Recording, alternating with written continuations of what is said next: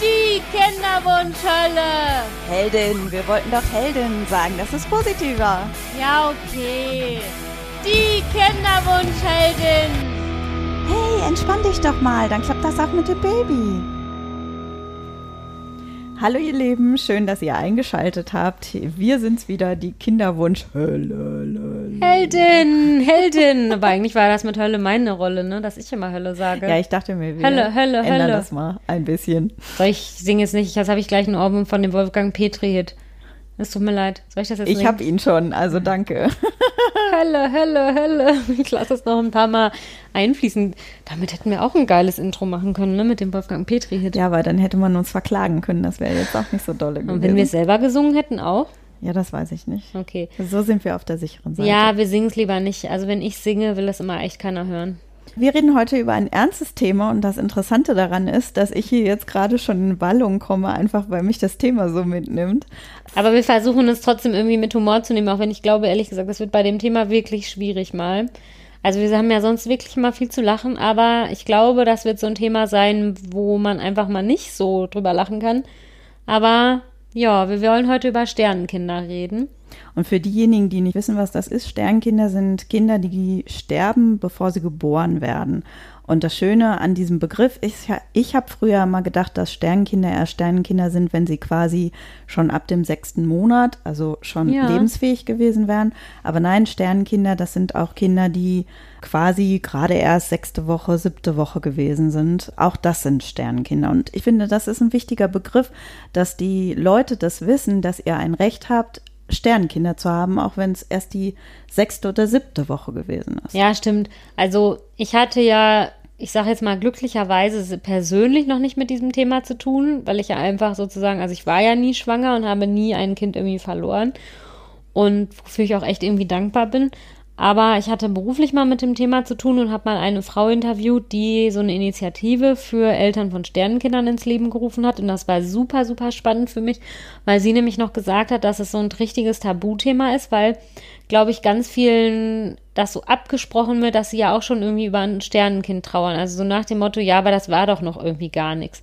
Also so, als ob man irgendwie Ja. keine Trauer über etwas, was man irgendwie ja, in so einem frühen Stadium irgendwie verloren hat. Also ich meine, und selbst wenn man es irgendwie nach sechs Wochen verloren hat oder nach zwei Wochen oder was weiß ich, in der Zeit war man ja trotzdem schwanger und hat sich irgendwie auf das Kind gefreut, ne?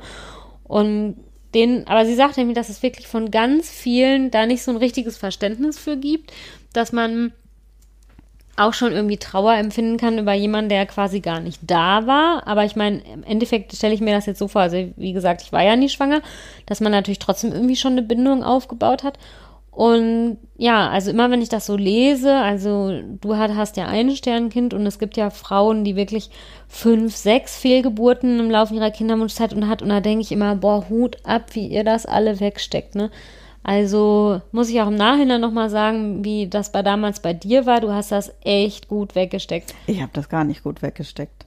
Das kam mir nach außen hin aber nicht so vor. Nein, also wenn ich das jetzt hier gleich so emotionslos erzähle, liegt das halt daran, ich verstecke mich gerne so hinter diesem emotionslosen Erzählen, damit ich das gut verknüsen kann.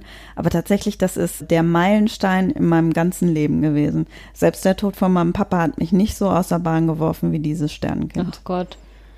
Du hast das ja, du warst nach außen hin immer so stark. Ne? Du bist ja auch keine, du heulst ja auch sehr, sehr selten. Da haben wir ja auch schon mal drüber geredet. Ich heul ja schon öfter mal, auch so wegen irgendwie so einem traurigen Film oder sowas. Und du heulst ja eigentlich nie. Also ich habe dich auch in dieser Zeit damals nicht heulen gesehen. Du hast mir aber immer ein paar Mal erzählt, dass du geheult hättest. Das ist ja schon mal was. Also ja, es hört sich jetzt bescheuert an, aber da wusste ich halt zumindest, also ja, es ist ja auch ein Indikator dafür, wenn man seine Freundin irgendwie gut kennt, wie schlimm irgendwas für einen ist, ne? Doch, ich habe dich einmal, doch, ich habe dich auf der Beerdigung von deinem Vater, habe ich dich heulen gesehen tatsächlich. Aber das war, glaube ich, das erste Mal, seit wir uns kennen, ne? Du hast mich da mit dem Sternenkind nicht weinen sehen? Nein, du hast mir immer nur erzählt, du hättest da und da geheult oder du hättest jetzt und jetzt geheult. Ich weiß noch Bin ich genau. aber schockiert. Ich weiß noch ganz genau, dass ich zur Aufmunterung von dir, aber gleich müssen wir vielleicht erstmal die Geschichte von Anfang an irgendwie erzählen, dass ich dann ja noch vorbeikam und weißt du noch, wie in unseren beiden Blaumann-Latzhosen so eine Gartenbank bei dir gestrichen haben, die irgendwie mal gestrichen Stimmt. wurde und dann in Ja. den Regen gestellt worden war. Und dann Ja. war das so alles total runtergelaufen. Und dann haben wir die neu gestrichen. Und ich weiß noch, dass du, dass ich dann da irgendwie so hinkam Und du hast da die ganze Zeit immer noch so irgendwie so versucht, so halbwegs so Scherze zu machen und sowas. Und da hattest du mir, glaube ich, erzählt, dass du an dem Tag irgendwie morgens geheult hast, aber du hast da nie vor mir geheult. Also das, was mich am allerschlimmsten getroffen hat, ist dieser Hintergedanke, dass ich den Eindruck hatte, dass die Gesellschaft gedacht hat, ach komm, viele Frauen hatten schon eine Fehlgeburt. Ja. Jetzt reiß dich mal zusammen. Ja. Und das hatte ich so in meinem Hinterkopf und für mich ist aber gleichzeitig so, so die ganze Welt zusammengebrochen. Ja. Und für mich ähm, übrigens auch, ne? Ich habe in deiner Fehlgeburtszeit auch sehr viel, also ich habe sehr viel geheult in der Zeit, weil ich das so schlimm fand und so mitgelitten habe. So, wenn ich das jetzt mal sagen darf, ich weiß noch ganz genau bis heute, an welcher Ampel ich im Auto stand, als du angerufen hast und boah, ich krieg eine Gänsehaut, wenn ich das erzähle heute, ne?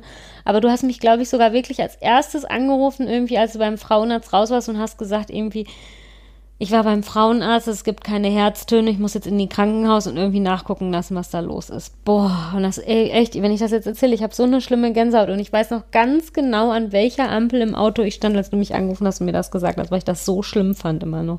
Ja, ich konnte das ja lange auch gar nicht glauben. Ich hatte halt das Problem, ich habe dem halt schon einen Namen gegeben. Ich glaube, das machen viele, ne? Also ja. bei mir hieß es halt Zwergnase. Und das war für mich halt nicht so ein, pff, komisches Ding in meinem, das war kein Ei, das war für mich Zwergnase. Ja. Und das war für mich mein zukünftiges Baby. Und ich war so glücklich, als ich diesen positiven Schwangerschaftstest in der Hand ja. hatte und in der Sekunde war mir alles egal und ich habe ab da kennt ihr diese Apps, wo man, die man sich runterladen kann, äh, wie weit ist mein Kind entwickelt und so. Die ich liebe ja so technischen Schnickschnack, was das angeht. Dann habe ich alles runtergeschmissen, was mit ich möchte schwanger werden zu tun hat und habe dann erstmal diese App da drauf getan und habe dann immer ganz verliebt so mir vorgestellt, ach und daraus wird jetzt bald mein kleines Baby und meiner, meinem ganzen Kopf machte alles auf einmal so Stillstand, ne? Ach, die Arbeit, ja, ich gehe da zwar noch hin, ne? aber bald bin ich Mama und so. Und habe mir dann schon immer vorgestellt, wie ich es dann allen Leuten sagen kann, wenn ich in der zwölften ja. Woche bin. Und mein Mann hat sich natürlich auch gefreut. Und ich bin ja so ein positiv denkender Mensch und ich habe original nicht eine Sekunde daran gedacht, dass das schief gehen könnte. Ja. Einfach weil ich kannte keinen in meinem Umfeld und ich habe immer gedacht, das passiert ja zwar häufig, ja. aber das passiert doch nicht mir. Ja. Und beim ersten Mal war die Frauenärztin schon so ein bisschen, ja, vielleicht haben wir uns verrechnet und hat das zurückdatiert. Und dann dachte ich noch so, hm, können wir uns aber eigentlich nicht verrechnet haben, da bin ich mir eigentlich ziemlich sicher. Du musst ja vor allem war ja wegen der Hormonbehandlung, da wusstest du nee, ja Nee, genau. das war keine Hormonbehandlung. Ach, das war das ja war, gar keine, genau. stimmt, ich erinnere mich wieder. Da bin ich nach sieben Monaten Schwangerschaftswunsch halt dann schwanger geworden. Da war ich ja auch noch gar nicht so mit nagelt mich nicht fest, da habe ich schon ein bisschen getrackt, deswegen wusste ich auch ziemlich genau, da hatte ich mal einen Eisprung. Als sie dann sagte, nee, müssen wir zurückdatieren, dachte ich mir auch nichts dabei.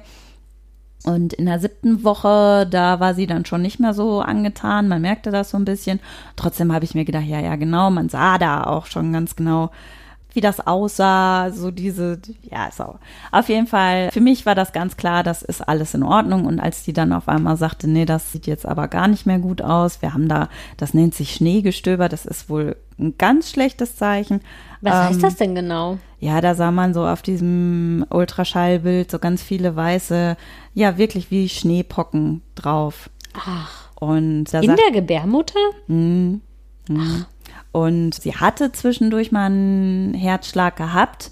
Und deswegen habe ich mir halt nie irgendwas dabei gedacht. Aber da war dann schon ziemlich zügig klar, okay, äh, das sieht jetzt nicht gut aus. Und dann musste ich halt in die Klinik und dann wurde das mehrmals überprüft. Und ich habe da immer gedacht, die Ärzte machen da irgendwas falsch. Und da bin ich auch immer noch sehr, sehr froh, dass ähm, ich das immer im Hinterkopf hatte. Du musst dir ganz zu 100 Prozent sicher sein, dass da kein Herzschlag ist, bevor du dieses Baby halt wegmachen lässt und du das niemals aus dem Kopf kriegst, ob es ja. nicht doch zu früh gewesen ist. Ja, da denkt man könnte. ja danach immer so, ja, vielleicht hätte man jetzt nur noch mal irgendwie zwei Wochen warten sollen, dann wäre da noch was gekommen, ne? Ja, genau. Und ich habe ja so einen Fall im, bei den Kollegen, äh, eine Kollegin von mir, da ist das ja passiert. Echt? Ja, das war auch wirklich, boah, das fand ich auch super, super schlimm. Die ist schwanger geworden und kurz bevor sie das uns allen sagen wollte, weil die drei Monate rum war, ist sie wohl nochmal zur Untersuchung gewesen. Und dann hieß es auch, ja, sie hätten, glaube ich, keinen, sie hätte keinen Herzschlag. Also es wäre also das Kind sozusagen, der Embryo hätte auf jeden Fall keinen Herzschlag. Und dann war natürlich super Aufregung und sowas alles. Und dann hieß es so, ja, ja, sie müsste da jetzt gar nichts machen, das würde der Körper schon von selbst irgendwie abstoßen. Dann hat sie noch ernsthaft in diesem Zustand Weihnachten und Silvester verbracht, wo ich noch so dachte, boah, was muss das für ein schlimmes Weihnachten? Also ich meine, es ist immer schlimm, aber dann noch so die Feiertage mit Familie und sowas so zu verbringen, ist doch mehr mega Horror.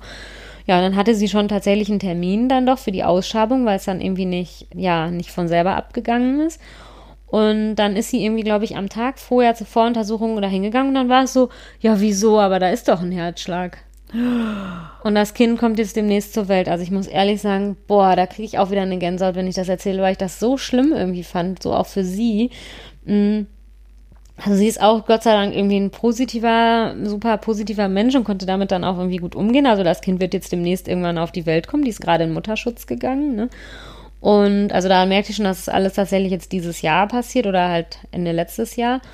Und ja, ich fand das so, so schlimm irgendwie, ne? Und ich meine, wenn die dann natürlich sozusagen früh irgendwie da einen Ausschreibungstermin gehabt hätte, weiß halt auch keiner, wie es dann irgendwie wäre. Und ich weiß nur, dass ich dir das damals irgendwie erzählt habe und da hast du irgendwie noch gesagt, ja, Gott sei Dank, dass sie noch so lange gewartet hat und dass halt das bei dir auch so wichtig war, irgendwie auf diese hundertprozentige Nachricht irgendwie zu warten, dass man es halt hundertprozentig irgendwie wissen will. Ja, das war für mich auch total wichtig, damit ich auf hundertprozent Sicherheit gehen kann. Das hätte ich mir nie verzeihen können. Äh, wo ich ein bisschen traurig drüber war, war, ich wollte gerne so ein bisschen weg von diesen ganzen Ärzten. Ich hatte dann auf einmal meine normale Frauenärztin, dann die von der Klinik, dann war die sich nicht ganz sicher, dann musste ich noch zu einer anderen Klinik Klinik. Und ich hätte halt gerne einfach jemanden von außen nochmal gehabt, der mir gesagt hätte, nein, Sie müssen nicht in zwei Tagen schon zur Ausschabung. Ich hatte halt dieses Schneegestöber, das ist halt ein schlechtes Zeichen, da muss das relativ zügig ausgeschabt werden. Und mein Bauchgefühl hat mir aber gesagt, das ist mir zu früh und ich wollte einfach mit jemandem drüber reden. Ja, ja glaubst du, ich habe eine Hebamme gekriegt? Ja, das ist ja eh so ein schlimmes dass man, dass es irgendwie so ganz, ganz schwierig ist, eine Hebamme irgendwie zu finden. Aber ich glaube, in so einer Situation ist das ja irgendwie auch nochmal super wichtig, irgendwie jemanden zu finden. Ja, das hätte mir echt einfach, dass jemand von außen nochmal gesagt hätte, sich das angeguckt hätte, jetzt nicht aus der medizinischen Sicht, sondern vielleicht nochmal eine Ideen gehabt hätte. Nein, sie müssen nicht sofort ausgeschabt werden. Und ich habe dann halt Glück gehabt. Ich habe dann nochmal mit meiner Frauenärztin drüber geredet und die hat halt gemerkt, okay, das ist jetzt zu früh, das können wir nicht in zwei Tagen machen. Wir versuchen es nochmal mit Spritzen, alles selber in Gang zu bekommen.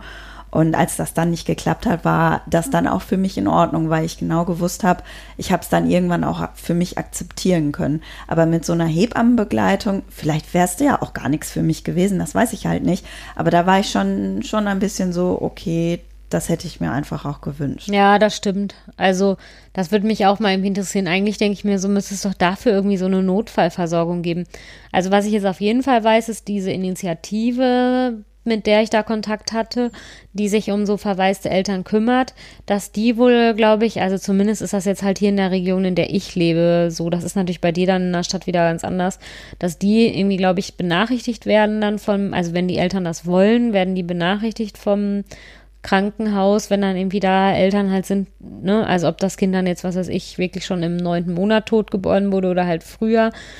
Und dann kommen die auch wohl sofort. Also ich weiß auch tatsächlich zufälligerweise von einer Bekannten wiederum, ihre Freundin, ist ja auch egal, wie das jetzt genau zusammenhängt, dass die hier in einem Krankenhaus irgendwie eine Fehlgeburt hatte und dass dann tatsächlich dieser Verein, worüber ich beruflich, also mit denen ich beruflich Kontakt hatte, informiert wurde und dann sind die auch tatsächlich gekommen und haben die halt unterstützt. Ja, das finde ich gut. Ja, ich auch. Das finde ich toll. Deswegen hatten wir das damals irgendwie, ich weiß gar nicht mehr, ob das zeitlich im Zusammenhang irgendwie zu der Geschichte mit dir stand, doch ich glaube schon. Ich glaube, das war nämlich danach, dass ich Kontakt zufälligerweise mit denen irgendwie hatte beruflich. Und dass ich damals immer noch dachte, Mensch, das ist so eine wichtige Aufgabe irgendwie, die die machen, ne? Und sie hat dann auch noch erzählt, also es gibt zum Beispiel dann, glaube ich, auch noch einer, also wenn das Kind sozusagen schon älter war, also irgendwie was weiß ich, sechs Monate oder sowas. Dann gibt es auch, glaube ich, eine Frau, die ehrenamtlich Kleidung für die irgendwie häkelt. Also das heißt, ich habe auch jetzt schon öfter, irgendwie komischerweise bekomme ich das immer so in den sozialen Medien, irgendwie habe ich das schon öfter angezeigt bekommen oder habe mal Artikel gelesen oder sowas, dass Fotografen gibt, die sich dann speziell irgendwie darauf spezialisiert haben, um, wenn halt ein Baby tot geboren wird, nochmal ein Foto davon irgendwie zu machen, weil das ja so die einzelnen, also das wollen die Leute dann vielleicht in dem Moment nicht sehen. Das hat mir auch dieser Verein tatsächlich erzählt, dass sie das vielleicht in dem Moment nicht sehen wollen, weil es ihnen dann irgendwie noch zu nahe geht. Aber das ist dann oft sowas, was die, glaube ich, wenn dann so ein bisschen Zeit ins Land gegangen ist, sich einfach nochmal angucken, um so eine Erinnerung zu haben. Und das sind dann auch einfach, ja, Eltern, die haben dem Kind ja auch schon Namen gegeben, also so wie du auch, dann Zwergnase, ne? Und manchmal sind es dann auch sozusagen schon, dann hieß das Kind halt schon Tim oder sonst wie.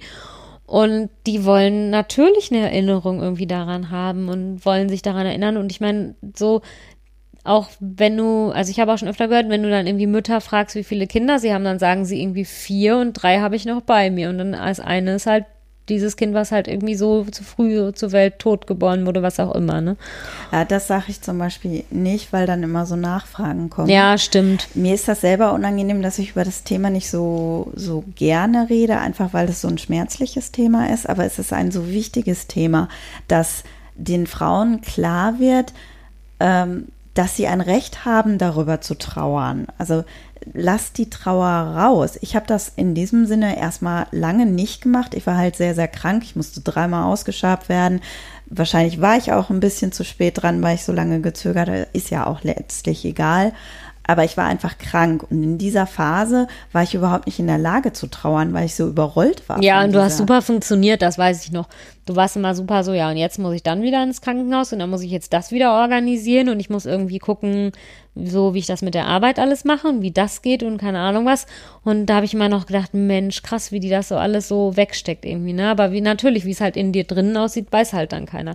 Aber jetzt, wo wir gerade so drüber reden, glaube ich auch, dass das, warum das so ein Tabuthema irgendwie ist. Also ich meine, man redet ja auch einfach nicht in der Öffentlichkeit gerne über so schlimme und traurige Themen, weil, also das sage ich selber, ich bin ja, habe ich ja schon vorhin gesagt, ein Mensch, der sozusagen öfter mal irgendwie heult wegen einem traurigen Film oder keine Ahnung was. Aber zum Beispiel, ich heule nicht gerne in Gegenwart von anderen. Also wenn mein Mann sieht, wie ich heule, ist es okay. Alle weiteren Leute sollen das bitte nicht sehen. Und obwohl ich ein Mensch bin, ne, der sozusagen kein Problem damit hat zuzugeben, dass ich viel heule, möchte ich das nicht vor anderen Leuten. Und ich wette, wenn ich jetzt sozusagen, wenn mir sowas passiert wäre, dann, wenn mich einer auf dieses Thema anspricht, ist man doch so schnell dabei, dann irgendwie einfach loszuheulen, wenn man jemandem die Geschichte Und du erzählt. kriegst ein Stigmata, das ist ganz klar. Du bist auf einmal nicht mehr das Sonnenschein von nebenan, sondern du bist die Frau, die eher die Fehlgeburt hatte oder die die fünfte Fehlgeburt hat. Ja, man wird stimmt. dann ja darauf reduziert und man muss ja auch zugeben, dass man im Kinderwunsch gewesen ist. Ja, stimmt. Ich hatte halt vorher nur den Leuten erzählt, dass ich schwanger bin, denen ich auch von der Fehlgeburt im Nachhinein dann auch wirklich sofort berichtet habe. Das war mein Glück, aber wenn ich jetzt noch mehr Leuten hätte immer sagen müssen, nein, ich hatte eine Fehlgeburt, dann wäre das nochmal eine andere Hausnummer. Ja, geworden. ich kann das super verstehen. Also ich muss jetzt echt sagen, ich habe mich immer gefragt, ja, aber warum ist das denn so ein Tabuthema? Aber jetzt, wo wir irgendwie so drüber reden, wird es mir auf einmal klar, warum das ein Tabuthema ist und dass ich damit, wenn es mir passiert wäre, wahrscheinlich auch nicht so super offen irgendwie damit umgehen würde. Ja, und ich habe lange Zeit auch so gedacht. Ich habe, das gebe ich auch offen zu, ich bin so ein rationaler Mensch. Ich habe immer gedacht, ja gut, das war ja, ne, bis zwölfte, äh, zwölfte Woche ist, ne, kann es ja immer schief gehen. Das wird einem ja auch so eingetrichtert. Ja. Ne? Sag's noch niemandem, das kann immer schief gehen. Nach dem Motto, da hast du noch keine Emotionen zu haben, sozusagen. aber hat und man wenn ja du die schon trotzdem. hattest, dann bist du, ja, dann bist du halt ein Mimöschen gewesen und komm, hack ab. Ne? Ja. wirst ja eh bald wieder schwanger. Und für mich, das hat mich so schockiert, dass das komplett anders war. Ich war schon Mama. Und das war mir vorher einfach nicht klar gewesen. Ich bin in der Sekunde, in der ich diesen Schwangerschaftstest in den Händen hatte, bin ich für mich Mama gewesen. Ja. Und ab da war das mein Kind. Und da war es halt egal, ob das jetzt in der achten, neunten, zwölften Woche verloren gegangen ist. Ich bin mir sicher, sechster Monat, neunter Monat ist noch viel, viel schlimmer. Aber trotzdem für mich brach in dieser Sekunde die Welt zusammen. Ich würd Und sagen, das ist alles gleich schlimm. Wenn mich heute jemand immer fragt, in welcher Woche warst du denn, ne? Dann denke ich mir immer, ist doch scheißegal. Ja. Als ob das irgendwie so, nee, also irgendwie, in der ersten bis, was weiß ich, vierten Woche ist es irgendwie nur 25 Prozent schlimm. Danach ist es irgendwie, also so in der ersten bis fünften Woche ist es okay, wenn du so einmal heulst, wenn es gerade so passiert ist. Wenn du es irgendwie in der vierten bis zwölften Woche verloren hast, ist es okay, wenn du irgendwie zweimal heulst und vielleicht mal einmal auf irgendeiner Familienfeier heulend rausrennst. So, wenn du irgendwie darüber hinaus bist, dann darfst du dich irgendwie wegen Depressionen mal drei Tage krank schreiben lassen. Also, also das finde ich so, aber das ist ja ganz, ganz oft so, ne? Mir ist das ja tatsächlich auch schon irgendwie passiert wegen anderen Sachen, dass dann so war, ja, nach dem Motto, und deswegen heulst du jetzt irgendwie so schlimm, wo ich dann immer denke, ja, jeder trauert anders und jeder empfindet bei Sachen irgendwie andere Sachen. Also jeder empfindet über irgendwelche Trau empfindet was anderes, was traurig ist und was nicht traurig ist und sowas. Und da soll einem doch bitte schon keiner reinreden, ob man jetzt darüber zu trauern hat oder nicht. Manche sehen es vielleicht wirklich so. Also ich kann mir aber ehrlich gesagt auch niemanden vorstellen, der dann irgendwie in den ersten zwölf Wochen dann sagt, naja, irgendwie hat halt dann nicht geklappt. Ich hatte kaum jemanden, ich kannte niemanden, der eine Fehlgeburt gehabt hat. Ich hätte gerne mit jemandem darüber mal geredet, um das so ein bisschen einzuordnen. Mein Mann war jetzt auch keine wirkliche Hilfe, ohne dass ich ihm jetzt zu nahe treten ja, was will. sollen die denn auch sagen, ne? Ah, ich glaube, für den war das jetzt auch erstmal noch so, ja, er hat sich eine ganze Zeit lang gefreut, aber ähm, der hatte sich nicht schon so emotional an Zwergnase gebunden. Ja. Der guckt mich auch immer noch irritiert an, wenn ich wie selbstverständlich von Zwergnase rede und das das ist einfach jetzt ein Teil von mir, den ich einfach verloren habe. Und Ja. das war mir vorher halt in dieser Weise auch noch nicht klar. Mhm. Und ich habe dann irgendwann angefangen, das darf man gar nicht erzählen. Ich, ich war halt sehr lange halt, wie gesagt, auch krank und konnte auch nicht gut aufstehen. Und dann habe ich ein Forum entdeckt, das war uralt. Das war von 1998 oder so. ja. Ne? Den Anfängen des Internets gefühlt. Genau, und man konnte es auch echt schlecht lesen. Es war auch noch, äh, ich glaube, es war sogar alte Rechtschreibung. Ich weiß nicht, wann umgestellt worden ist, aber so alt war das Ding schon. Und da haben sich äh, zehn Frauen zusammengetan, die alle eine Fehlgeburt gehabt haben und die haben halt über Jahre geschrieben. Ach, das ist aber schön. Und ich habe mir diese 652 Seiten alle durchgelesen. Und es war einfach schön zu lesen. Ich habe viel geheult, einfach weil es auch so bewegend war. Aber die sind bis auf zwei, und das fand ich ganz schrecklich, alle wieder schwanger geworden.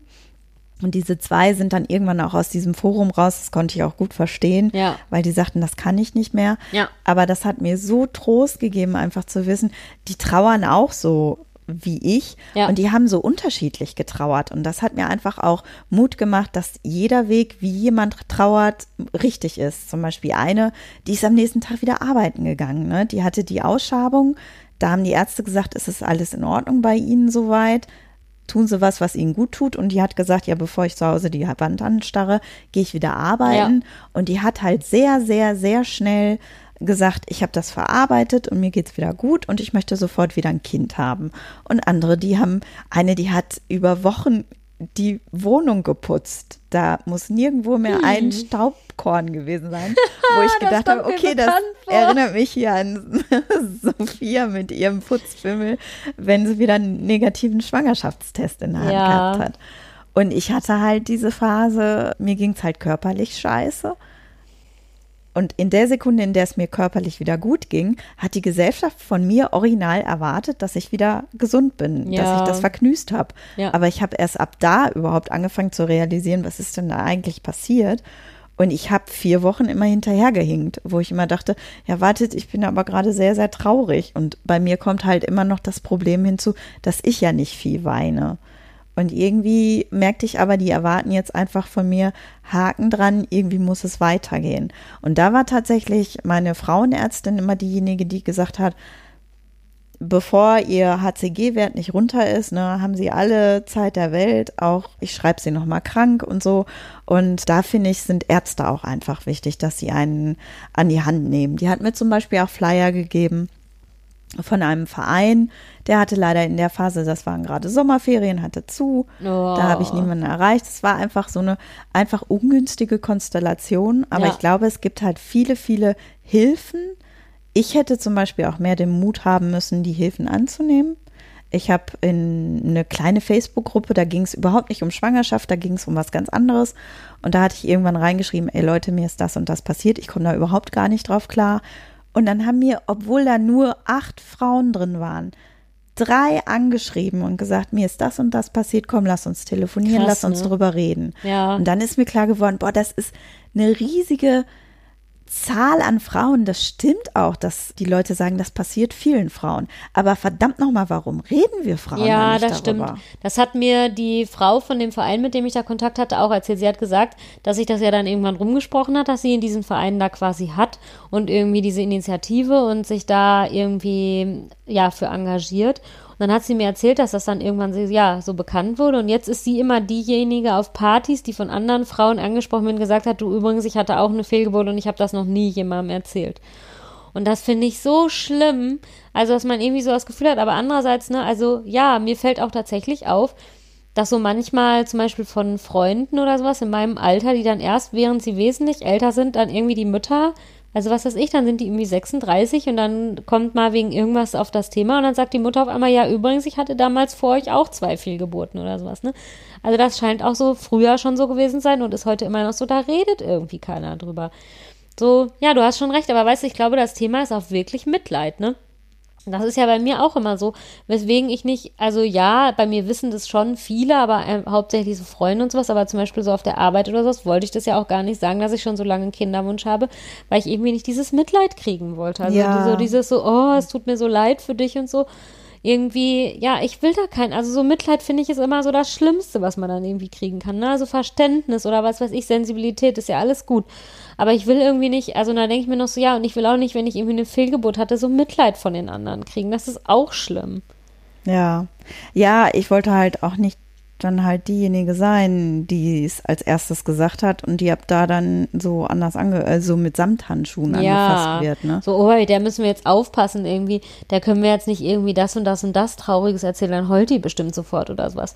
Und außerdem, in welcher Situation sagt man das auch so? Also beim Grillabend, alle sitzen da fröhlich und du sagst auf einmal, und übrigens, ich hatte eine Fehlgeburt und dann so Stille am Tisch. Ich kann es mir genau vorstellen, ne? Ja, ich hatte ja so ein denkwürdiges Telefonat. Ich habe halt meinen Kumpel angerufen und habe halt gesagt, du, äh, Zwergnase ist gestorben, ne? ich hatte eine Fehlgeburt und dann war Ewigkeiten Pause und dann sagte er so, ja, wir sind schwanger.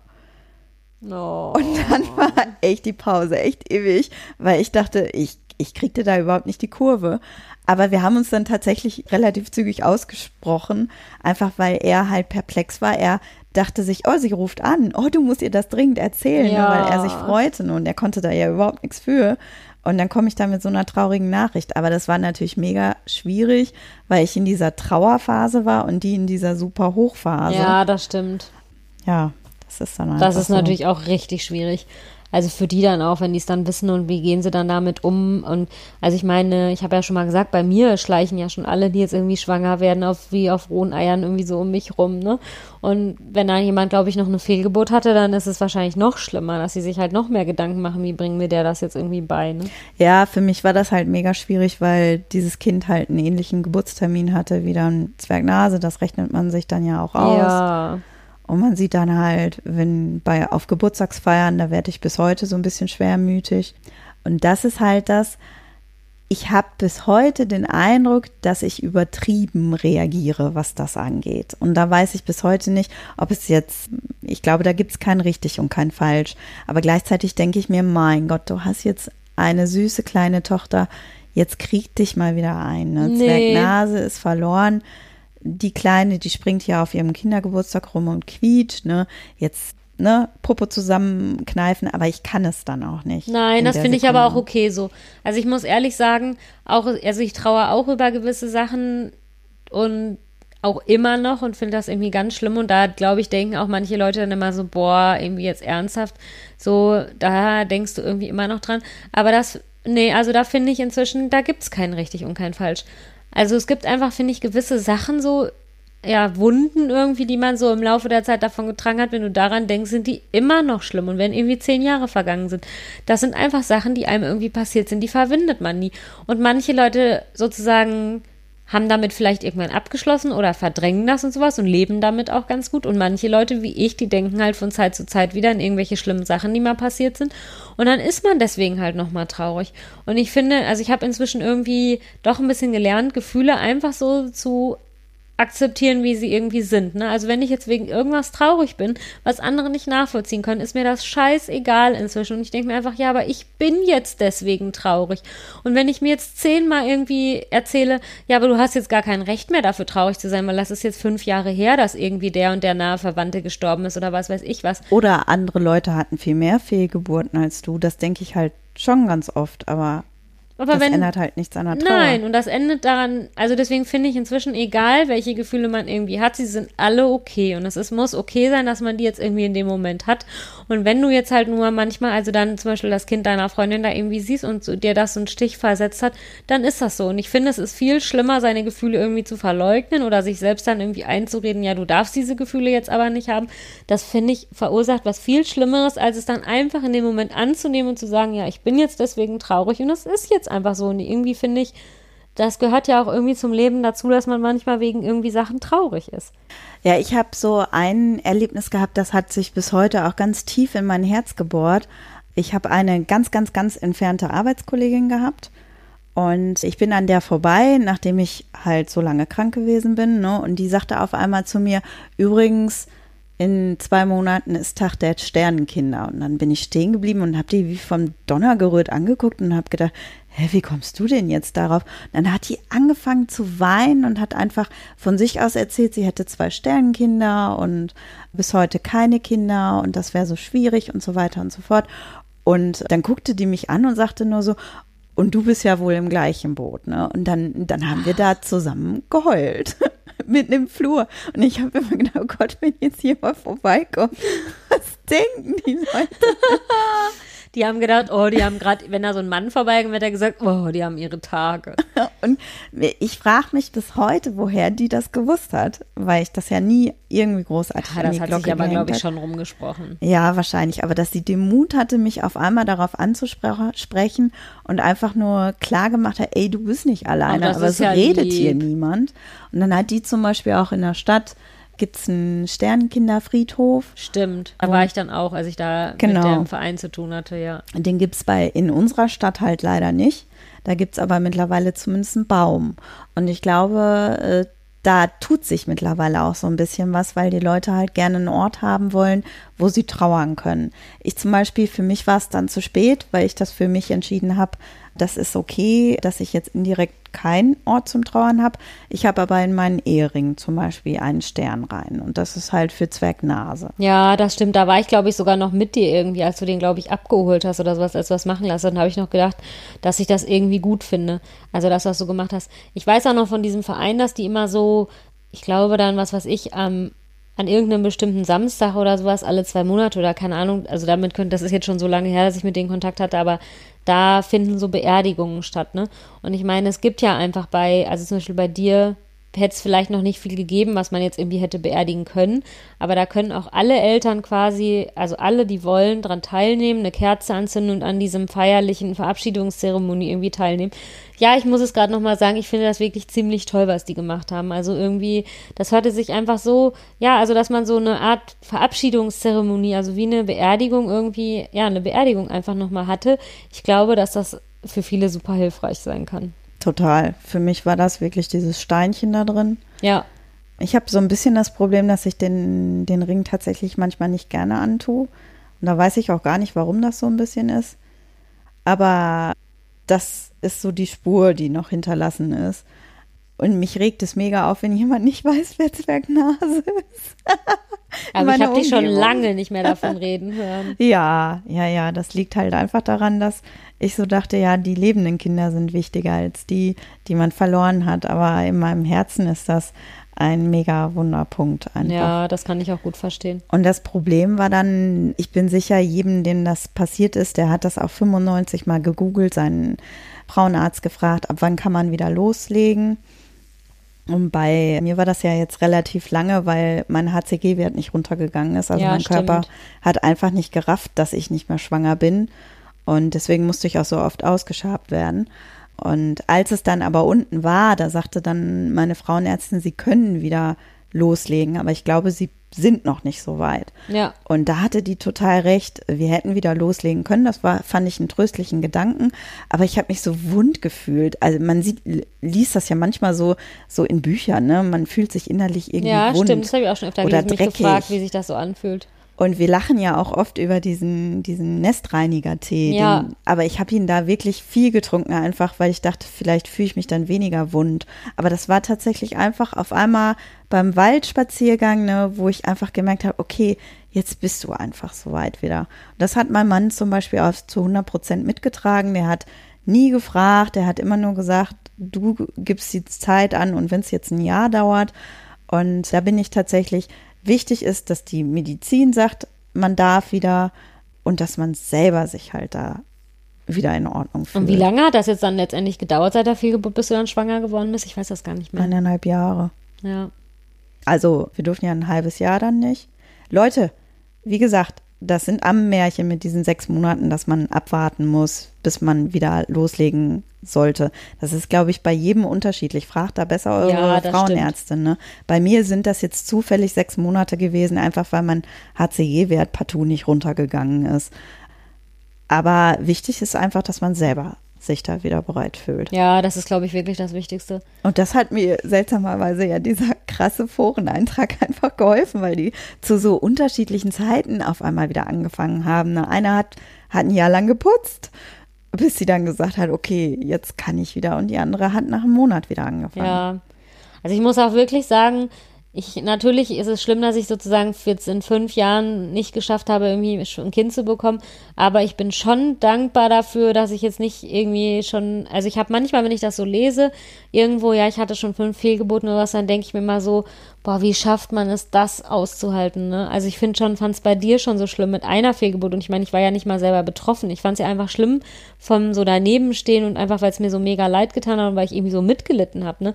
Aber da denke ich jetzt manchmal, boah, wie, wie hält man das aus, wenn man das irgendwie so öfter durchmachen muss? Ganz, ganz schlimm. Ja, das habe ich mich auch gefragt.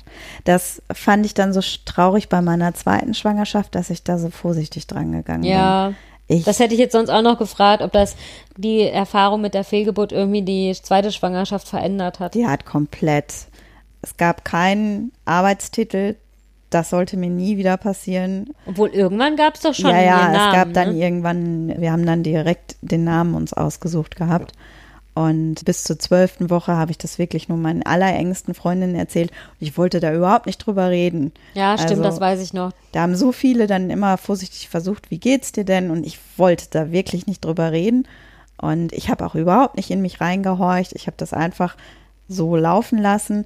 Ich habe bei meiner Frauenärztin angerufen und gefragt, was ist der spätmöglichste Termin, dass ich zu ihnen muss? No. Und dann sagte die nur so, äh, ja, mit ihrer Vorgeschichte kommen sie sofort. Und dann habe ich gesagt, nee, dann komme ich in der achten Woche. Und dann bin ich tatsächlich erst in der achten Woche gegangen und da war direkt ein Herzschlag. Oh, Gott sei Dank. Und ja, trotzdem, das hat mich die Schwangerschaft bis zum sechsten Monat tatsächlich begleitet. ja, schlimm, ne? Und Erst- obwohl du wirklich ja, also wenn ich schon immer denke, du bist ja so ein super positiver Mensch und sowas alles, und wenn dich das schon so beeinträchtigt hat, ja, ich denke manchmal echt, ich, ich frage mich wirklich, ob ich so die Kraft hätte, das so wegzustecken. Nein, das kann genauso gut sein, dass du das besser wegsteckst als ich. Bei mir war die Fallhöhe unendlich, weil ich ja dieses La, ich Ja, bin okay. schwanger, die Erfüllung aller Träume und gleichzeitig vielleicht Ich Ja, glaube weiß nicht, dass ich ich das erreiche. Also ich glaube tatsächlich, wenn ich es jetzt nochmal schaffe, schwanger zu werden, dann bin ich von Anfang an super misstrauisch, weil ich einfach, ja, ja, ist jetzt vielleicht die falsche Einstellung, um an eine künstliche Befruchtung ranzugehen, aber irgendwie habe ich ehrlich gesagt ja schon so ein bisschen auch den Glauben daran, daran aufgegeben, dass ich schaffe, schwanger zu werden. Also es hört sich jetzt also an, als würde ich damit irgendwie kokettieren, um dann nachher, wenn ich dann schaffe, schwanger zu werden, zu sagen, nee, also ich habe ja wirklich gar nicht mehr damit gerichtet. Aber es ist vollkommen ehrlich gemeint, ich, ich glaube das irgendwie nicht. Ich weiß nicht warum. Ja, ich Also- könnte ja jetzt wieder meinen üblichen Spruch loslassen, dass ich dafür umso mehr dran glaube. Ja, es ist doch wenigstens gut, dass einer von uns beiden dran glaubt. Mein Mann glaubt auch ziemlich dran. Und ich selber, ich mache mir da jetzt einfach gar nicht so große Hoffnung. Gut, weil sie dann auch nicht so enttäuscht werden können. Ne? Also gut, ich sag ehrlich, wenn ich jetzt die, wenn ich mitten in dem künstlichen Befruchtungsprozess bin, glaube ich, sieht es auch nochmal anders aus. Aber jetzt im Moment mache ich mir da gar nicht so große Hoffnung und denke halt, mach nur so, ja, ich mache das jetzt, aber nur um es dann nochmal abgehakt zu haben und sich nicht mit 45 zu fragen, warum ich nicht noch eine künstliche Befruchtung gemacht habe. Was sagt das doch nicht so? Doch. Ich glaube nicht, dass ich auf, auf dem, dass ich auf natürlichem, also ich glaube nicht, dass das Kind, was ich mal haben werde, dass ich das selber zur Welt bringe. Und damit kommen wir jetzt super zur Überleitung zu unserem nächsten Podcast-Thema. nee, nee, ich muss vorher noch eine Geschichte Okay. erzählen. Selbst wenn die Folge jetzt lang wird. Es gibt ja so Spitzentröster und es gibt Leute, die nicht trösten können. Ja, deine Mutter. Willst du das mit deiner Mutter erzählen? Ja, ich muss es einmal erzählen. Ich glaube nämlich, dass es vielen Leuten so ergangen ist. Die gehört echt geschlagen, manchmal deine Mutter. Nein, ich liebe meine Ich Mama, lieb aber deine sie kann Mama überhaupt auch. nicht trösten. Nee, aber sie hat manchmal so eine, so eine Hauruck-Art an sich. Das ist echt krass. So, also meine Mama, das muss man wissen, die hatte selber auch eine Fehlgeburt. Das hat die verdrängt. Das hat die, das war nämlich auch wieder so eine Geschichte. Das hat die erst erzählt, als du deine hattest. ne? Genau.